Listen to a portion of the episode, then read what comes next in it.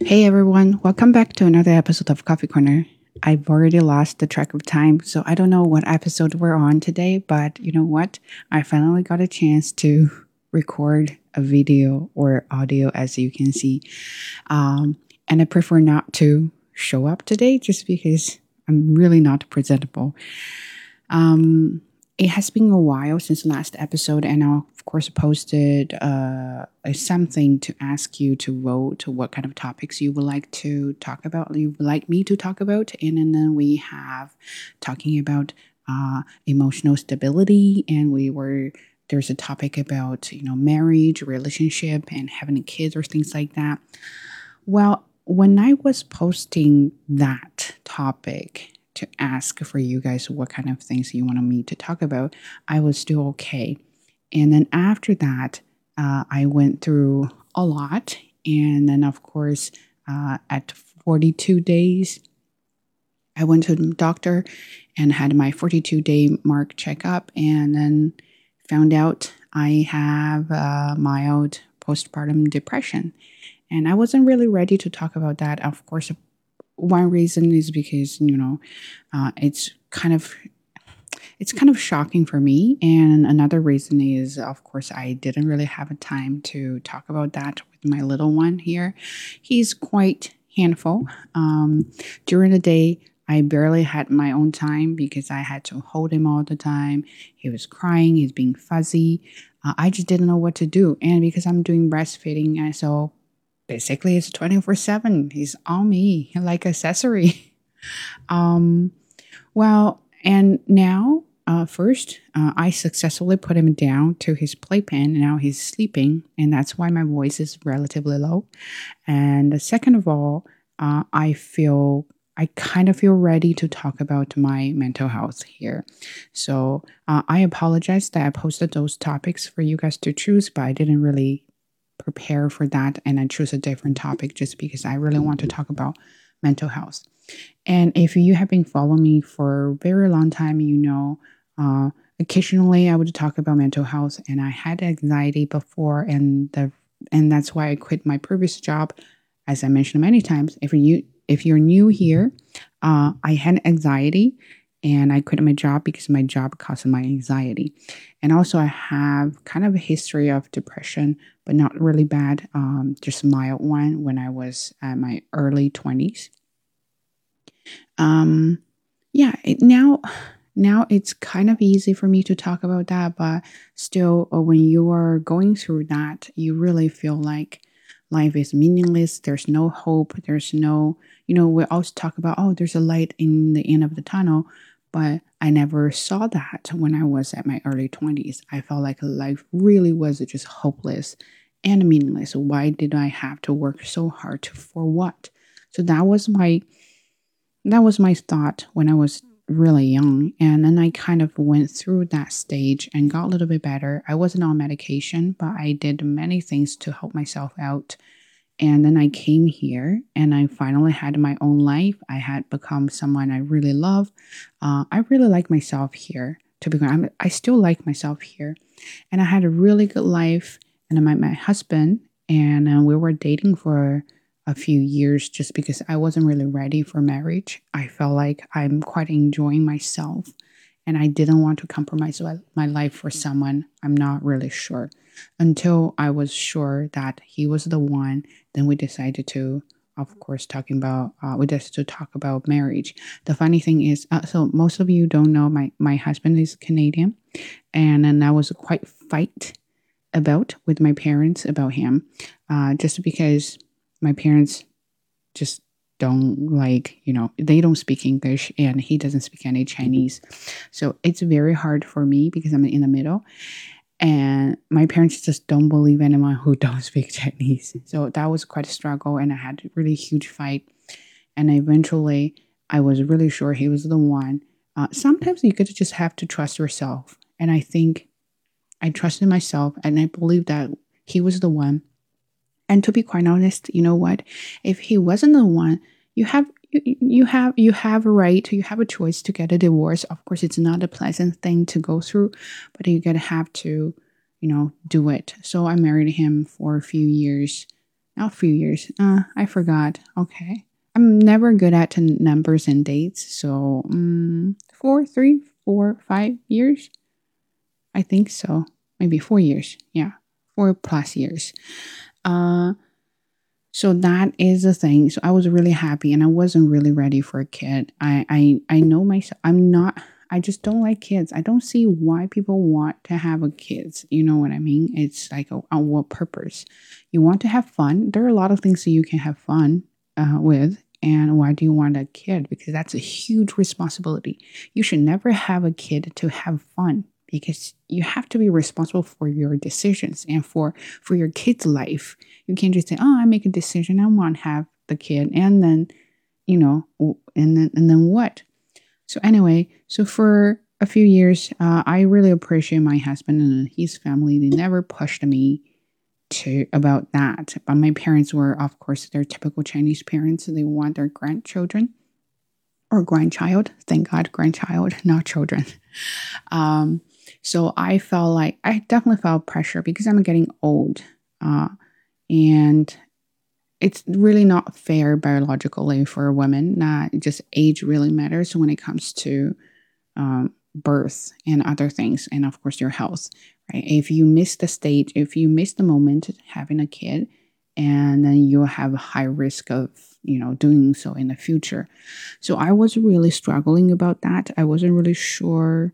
You know, part of me want to have a kid because I really love my husband and I want to have a kid uh, with him. Part of me feel like I'm not ready for a kid because I really love my life right now. I enjoy every single moment. You know, good things, bad things, whatever happens to me, I love my life. And of course, having a kid would definitely change my life significantly. So I wasn't really sure about that until I forgot something really hit me, and I decided, you know what, it's a time. Uh, I I gave myself a time to to think about that and to tell myself that at this age I'm going to have a kid. If if that ever happens, I feel blessed. I'm very lucky. If that doesn't happen, you know, um, it is what it is. So I had my first pregnancy and uh, it was miscarriage. I lost I lost it uh, when it was at week eight of my pregnancy.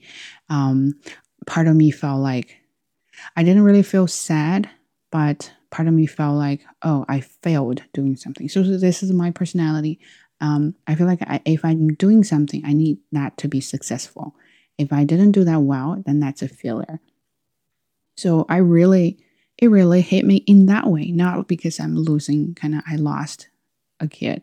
Um, and everyone was kind of sad for me. And then I, it really got me when people trying to be nice to you, sometimes it has a kind of uh, the opposite effect. You know what I mean? Uh, of, uh, yeah, of course, opposite effect, opposite uh, result. And then quickly I got pregnant soon, and then uh, everything went well. I had morning sickness really, really bad. And that wasn't that wasn't too bad. I enjoyed my pregnancy, even though it was pretty tough.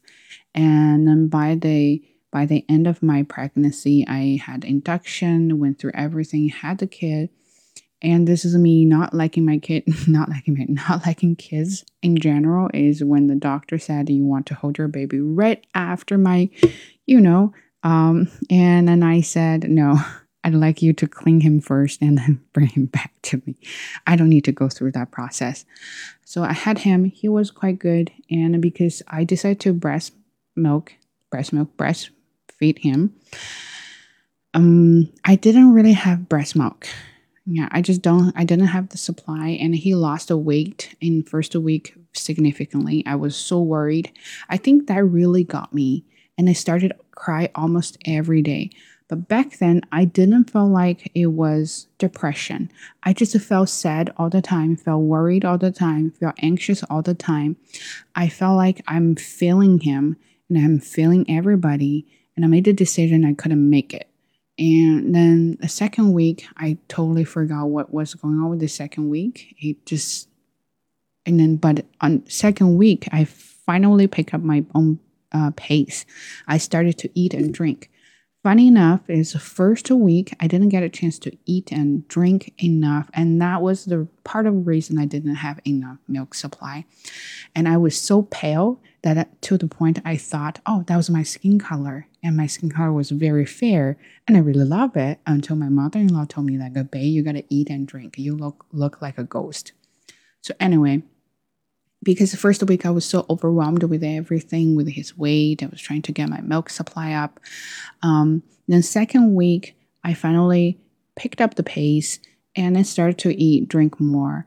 And can you believe in between between no, so since the day one of him to the second week, I lost 14 kilograms in two weeks. And I didn't do that on purpose. So um, that might have impacted that might have affected my mood or something else. But then I was constantly struggling with the milk supply. He was always hungry, and I wasn't really sure because I wanted to do pure breastfeeding, but apparently I didn't have the ability, so I had to supplement that with uh, formula. And I don't know why, you, you know, nothing wrong with formula, really, nothing wrong with breast milk formula, whatever works, as long as your baby is happy and healthy. But I was on breastfeeding so much to the point I was really driving myself crazy. Then I start to cry every day. And then I don't know how I went through week two and then got to week three and somehow start to get fuzzy. He cried every day, every night and I just didn't know what to do. And because my parents were not here and my mother in law was able to come here for a few times during the day, not night. So basically, I was handling pretty much everything by, my, by myself. And my husband had to go to work. So it was very hard for him to stay with me during the night because otherwise he wouldn't be able to work during the day.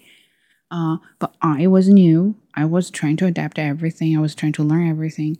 While I was feeding him, uh, I was watching all kinds of YouTube videos to learn how to take care of newborn and those kind of things. I guess I was super overwhelmed uh, by those by that by, by such information to the point I didn't know what to pick, what to choose, and what one worked for him. I was just so hopeless that anything that could help, I'm going to do it. And that really got me because everything I did, I felt like it was wrong. And he was still hungry, he was still crying. And to to the point, I felt like when when when I was spending time with him by myself, I got anxious and got panicked. And during the night, I started to have the kind of anxiety that I had before with my old job. And then I just I was so worried. And there were I think there's a few days that at seven o'clock, which was my dinner time, I, I couldn't eat anything because I was just so worried about nighttime. Uh, and I lost appetite. And in that week, I lost significantly weight as well. And by then, I didn't even think about that was depression until week four. Uh, I felt like that was really wrong because uh, I had the time. I had to constantly get up to feed him and put him back to sleep, and he didn't want to be put down, you know. And then it took me a lot of effort, and I felt like I failed every single thing, and he just could not stay put. And of course, because of sleep deprivation and sleep and you know having a baby really makes me realize how important sleep is you really need to have enough sleep otherwise you know i think a major reason of postpartum depression is from uh, the lack of sleep. And of course, I didn't have that. Mm, and she, so he, he was, I just felt so frustrated and then start to think about, you know, why can't my husband do things like that? Why can't my husband help me out? Uh, and the thing is, he, he couldn't help me because every time when he held the baby and, and he started to cry, and it seems like that was the only solution. And then I started to feel like, oh, you know, life is really unfair. And the funny thing is, uh, there's a book called How to Hate Your Husband After Kids. And I felt like I hate every, I really hate every single check boxes there. Um, yeah, I just felt life is really unfair. I'm the only one who's, you know, dealing with him. And one day he was So I fed him. He couldn't sleep. No, he fell asleep, but I knew he would wake up. I was just so pissed off, and I put him back to his bassinet, and and I closed the door. I left him with my husband, and I, four o'clock in the morning, it was snowing and raining at the same time and windy. I, but I still care about my health, and you can tell. I wore my uh, thickest uh, winter jacket, had my hat on, uh, everything ready. I went out and took for a walk at four o'clock in the morning. And that's when I realized that there might be something wrong about me. And I took for a walk and uh, came back, sat in the car, and then my it was probably about five o'clock, probably like a quarter, like a quarter after five. Yeah, maybe yeah, half a pacifier. Anyway, and then my husband texted me, "Where are you?" And of course, he got panicked. He didn't know that I was gone and I came back. I didn't want to talk about anything. I was just crying all the time. Couldn't stop. I never knew I had so many tears. I just could not stop. Like if I start to breathe, I want to cry. If I still want to talk, I want to cry. If I look at something, I want to cry. So I was that bad. And then then then I just text her. I just te- sorry, I just text him. I said, oh, "Okay, uh, is he due another feed?" And then came back, fed him and my husband would talk to me. I, I just like I can't even talk. I can't even breathe. That's when I realized something went really wrong. And after that, a few days, it was my uh 40 sorry six week checkup, and I went there and did all the assessment. My my physical health was all fine. You know, all the stitches healed up perfectly. Uh, no problem at all. No mm, prolapse or something that I was worried about before. But and then she said, so the doctor the doctor was really nice. So she said, you have mild postpartum depression, but has a tendency to go a little bit worse. And I was shocked and I was like, I didn't know what you were talking about. Uh, why is that? And I felt like I was pretty okay and I was handling things pretty okay.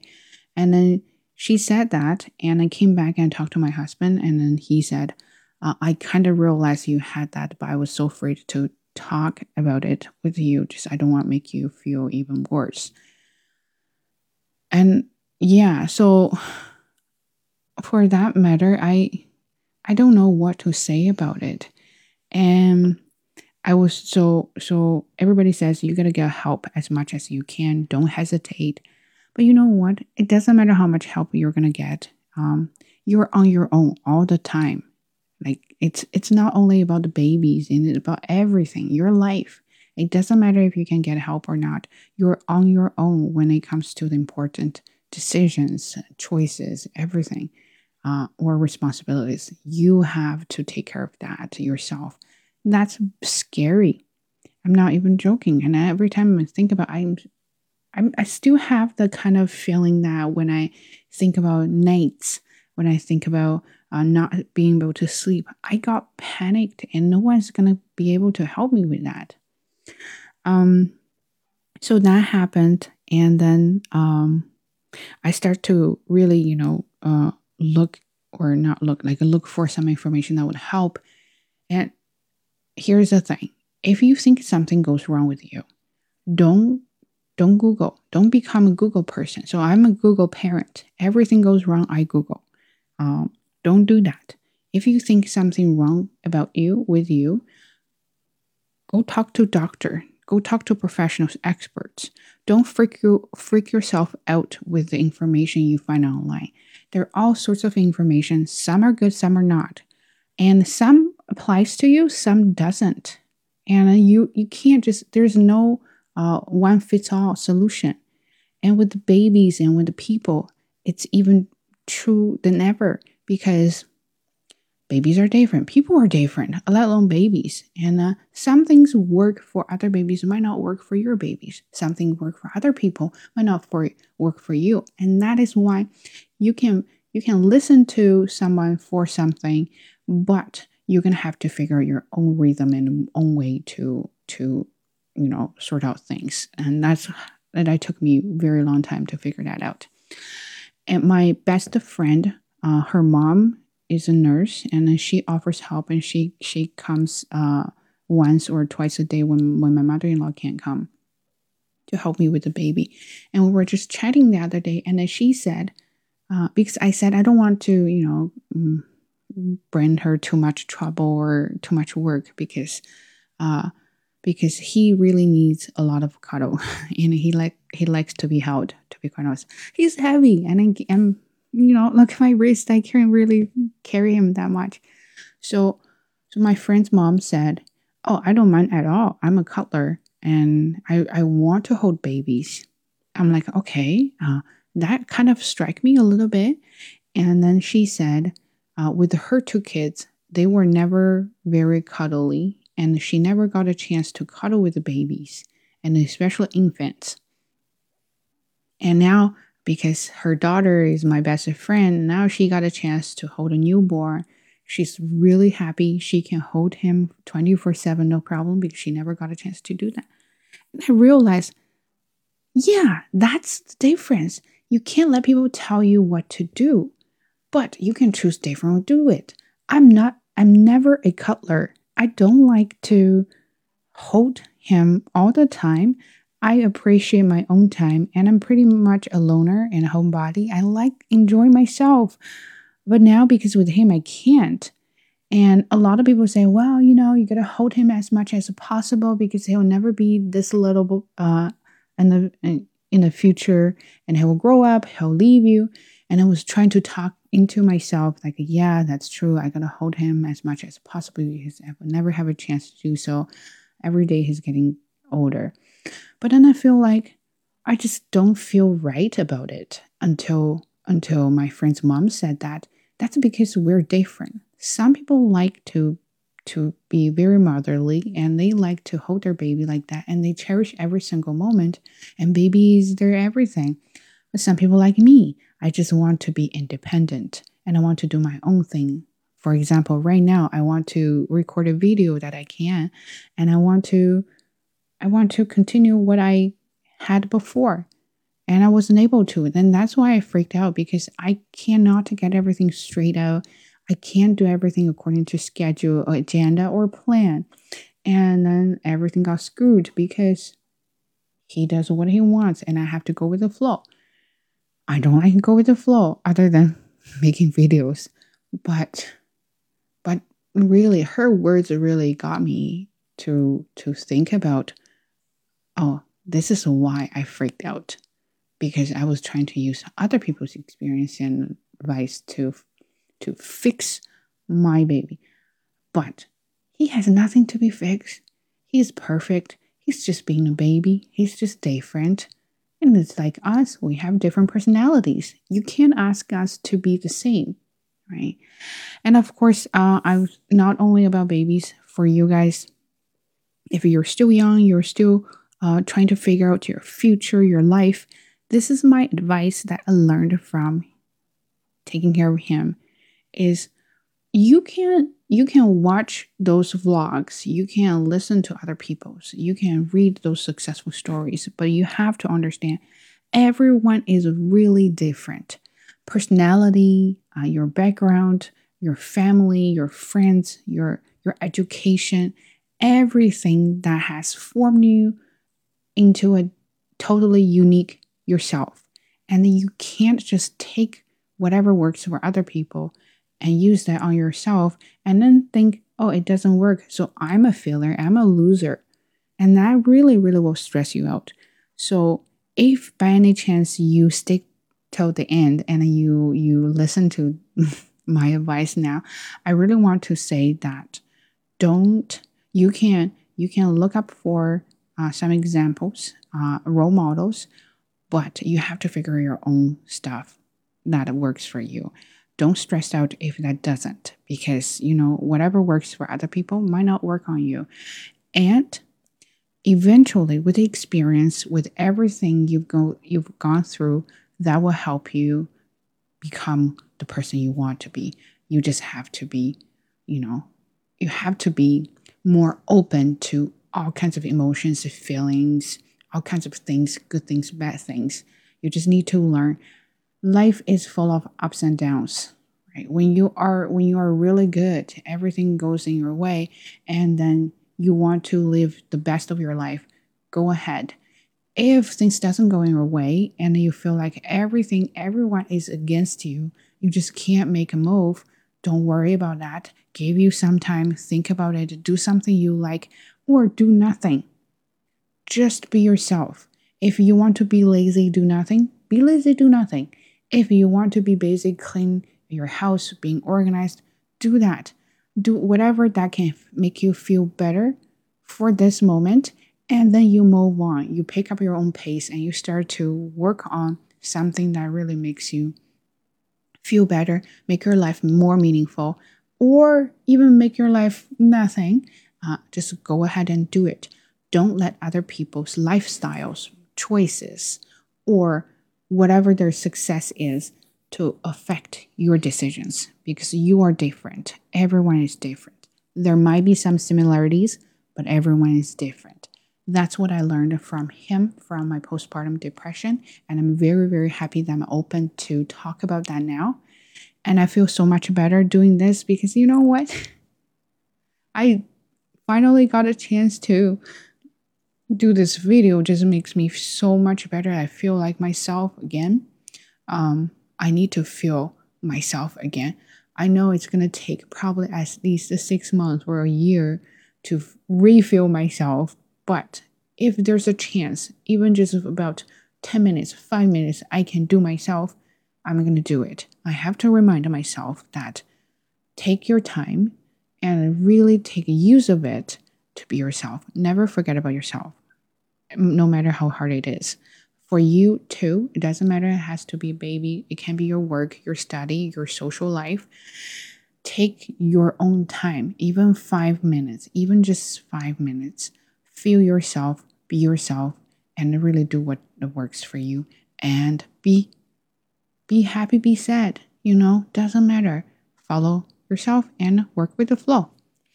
Anyway, so I don't want to make a saga here, uh, and then you might get tired of it. And I'm sure some of you are like, "Oh my god, she's talking about babies again." Uh, and as I said, I did, I don't really want to make my videos about babies that much, but I guess you know when you have a baby, uh, it's hard to avoid topics like that. Anyway, so my next video, if I ever have a chance, I do want to talk about relationship and marriage and kids, of course, again. Uh, and then after that, I want to talk about uh, emotional stability. I think that is very important as well. And the other topic I forgot, but I will cover that too. And some of you mentioned about work and career planning and things like that. I will definitely plan out things and will have uh, find a time to do it as he grows older. Um, so I may be able to do more often. Anyway, thanks for listening and thanks for staying with me till the end. Hope you all good and happy Chinese New Year, and I'll see you next time. Take care. Bye.